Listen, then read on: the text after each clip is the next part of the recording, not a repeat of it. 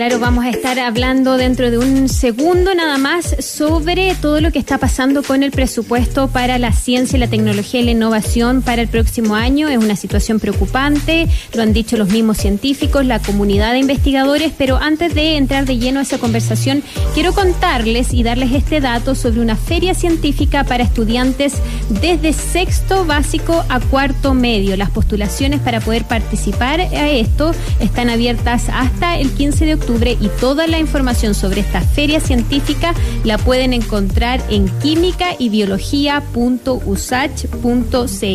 química y biología.usach.cl. Y también les quiero dar rápidamente las coordenadas para la charla Oficios microscópicos tejiendo con la microbiota valdiviana. Todo sobre esta charla lo, pueden encontrar e indagar. Va a ocurrir eh, hoy miércoles en la tarde en explora.cl slash ríos. Explora.cl slash ríos. Y les decía yo que queremos hablar y tomarle el pulso y saber qué es lo que está pasando con la ley de presupuestos del sector público 2021 que en nuestro país contempla lamentablemente un recorte para la ciencia, la tecnología y la innovación. De acuerdo a la Oficina de Presupuestos del Congreso Nacional, esta reducción representa una disminución de al menos un 9% respecto a este año, al 2020, y queremos saberlo todo con el senador Guido Girardi, quien además es presidente de la Comisión Desafíos del Futuro. ¿Cómo está, senador? Muy bien, muchas gracias. Gracias por estar nuevamente con nosotros. Eh, quizás es bueno que partamos, senador, pidiéndonos, pidiéndole que nos dé un contexto sobre este recorte de presupuesto. ¿De qué está, de cuánto dinero estamos hablando y qué va a significar esto para el desarrollo de la ciencia en nuestro país, al menos el próximo año? Bueno, nosotros ya tenemos un presupuesto de ciencia que lamentablemente es uno de los más bajos de un país civilizado.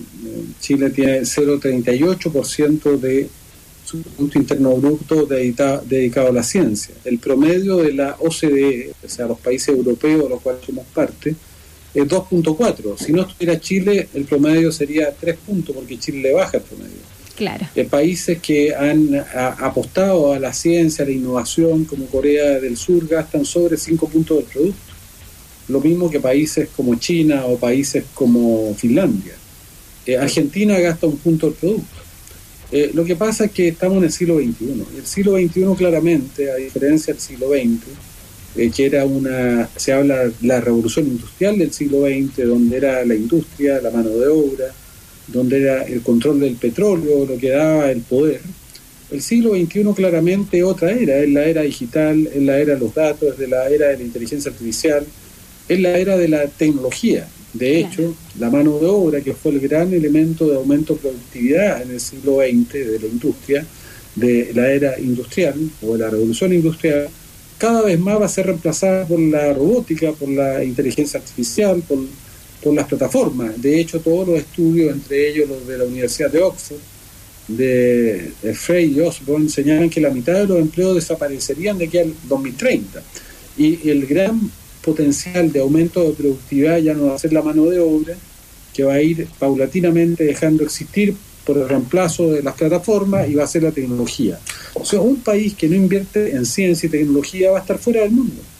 No va a poder eh, enfrentar los desafíos del siglo XXI, no va a poder competir en la era de la inteligencia artificial de los datos y va a seguir siendo un comprador de tecnología que es el poder económico hecha por otros. Y por lo tanto, este es un desafío mayor que yo creo que es muy grave. Por lo tanto, este presupuesto, que ya era bajo, claro. que el gobierno haya tomado la decisión de rebajar o de disminuir 67 mil millones de pesos de un recurso que ya era, de un presupuesto que ya era escuálido, que significa un 9% menos, es un atentado al futuro de Chile, es un atentado a la posibilidad del desarrollo, es un atentado a la posibilidad de generar nuevos empleos, es un atentado a poder desarrollar vacunas. ¿Cómo vamos a desarrollar vacunas si no tenemos los dineros para investigar? ¿Cómo vamos a tener autonomía científica? ¿Cómo vamos a tener autonomía en este mundo pandémico, por ejemplo, en materia de vacunas, en materia de medicamentos, si no vamos a tener ninguna posibilidad de desarrollarlos porque están recortando presupuesto de ciencia y además eh, necesitamos formar jóvenes, hombres y mujeres, para desarrollar tecnología para las áreas que uno podría decir que son áreas eh, de fortaleza de Chile, que son oportunidades. Chile tiene laboratorios naturales, por ejemplo. Hemos dicho Chile es el país que tiene el desierto más irradiado del planeta. O tiene los mayores vientos que se hayan medido a nivel mundial en la Patagonia. Tú podrías transformar esos vientos y esa energía solar en hidrógeno, que es el combustible futuro. Chile le podría dar energía a todo el planeta, a toda la humanidad. Eso han dicho los premios Nobel que han venido al Congreso del Futuro. Pero para eso, tú no tienes hoy día, por ejemplo, doctores o doctoras en hidrógeno. No tienes suficientes doctores y doctoras en energía eólica o, por ejemplo, energía solar. Entonces, para poder hacer que Chile sea un líder mundial en esto y que eh, no solamente haga un gigantesco negocio para Chile en términos de desarrollo, sino que colabore a resolver un problema planetario entregando energía limpia a toda la humanidad, ¿cómo lo vas a hacer si no tienes el chasis, no tienes el chasis tecnológico, no tienes la capacidad de cerebros de hombres y mujeres chilenos que lo puedan hacer? Entonces, lo mismo sucede, por ejemplo, con Chile tiene una potencialidad de acuicultura, no para producir salmones que destruyen el medio ambiente, pero para producir, por ejemplo, especies propias del ecosistema chileno. Por ejemplo erizo, por ejemplo alga, por ejemplo congrio, por ejemplo merluza, pero no tenemos doctores en agricultura, tenemos los mejores mares del planeta, tenemos las mejores potencialidades del planeta, pero no tenemos doctores y doctoras, no tenemos los técnicos y las técnicas que puedan hacer eso. Senador, y, entonces... Sí, ¿y cómo respondemos entonces al argumento que viene desde el gobierno de que finalmente esto responde al ajuste que se ha debido realizar en distintas áreas? Por ejemplo, el Transantiago también está viviendo una, un recorte en, los, en sus recursos y que esto se debe a la pandemia y que la pandemia ha debido eh, obligar esta reorganización y este recorte de recursos. ¿Cómo respondemos a ese argumento que parece para algunos bastante fuerte y bastante no acorde con lo que hemos visto durante estos últimos meses? Bueno, ese es un argumento de analfabeto, que no entienden el siglo XXI, que no entienden que tú no vas a generar empleos mirando el pasado, que tú no puedes apostar hoy día, por ejemplo, a desarrollar eh, o a formar eh, jóvenes, hombres y mujeres, para que sean conductores de buses o conductores de auto, o para que sean cajeros o cajeras, o para que, por ejemplo, como médicos sean médicos eh, que sean especialistas en imagenología, en hacer diagnóstico de escáner, porque van a desaparecer, van a ser reemplazados por la robótica. Y por lo tanto, lo que tú tienes que entender que esto va a ser muy rápido y tienes que generar empleo de nuevas fortalezas de Chile, donde Chile pueda ser capaz de tener nuevos empleos. ¿Y dónde va a tener nuevos empleos? Los va a tener en el hidrógeno, lo va a tener en la energía solar, lo va a tener en la acuicultura, si hace una acuicultura nueva, lo va a tener en desarrollar este concepto de Chile potencia alimentaria, eh, pero para eso hay que poner ciencia, hay que poner innovación. Lo va a tener, por ejemplo, en vez de exportar, el ejemplo más claro, hoy día tenemos una minería. La minería del cobre genera muy poca mano de obra, genera recursos millonarios, pero la renta de los recursos naturales se quedan en muy pocos bolsillos, en unos pocos grupos económicos, y no se redistribuye. ¿Por qué?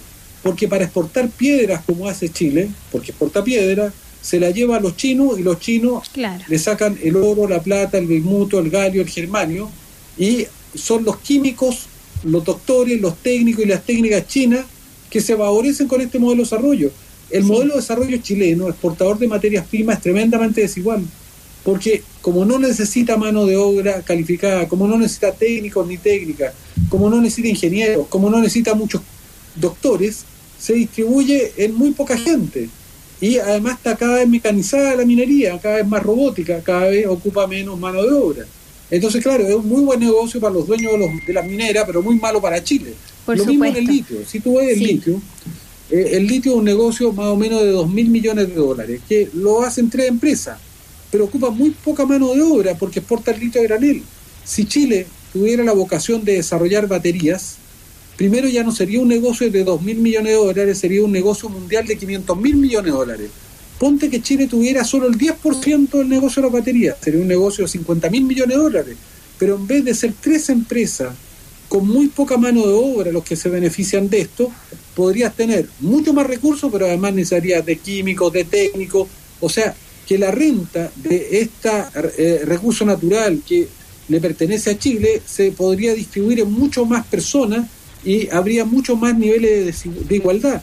En Chile la desigualdad no solamente porque las grandes empresas no pagan impuestos, es porque el modelo de desarrollo que está fundamentalmente basado en recursos naturales está hecho de tal manera que los que rentan de los recursos naturales es un, son grupos económicos que son muy restringidos, que tienen poca mano de obra y, muy conocidos por los demás. Esos recursos naturales se la llevan ellos. Por supuesto, eh, y es algo que siempre eh, pasan y pasan los años, pasan y pasan los gobiernos también y lo seguimos discutiendo y analizando. Senador, nos queda muy poquito tiempo, pero ¿por qué cuesta tanto convencer a la clase política y a las autoridades de la importancia de invertir en ciencia y tecnología?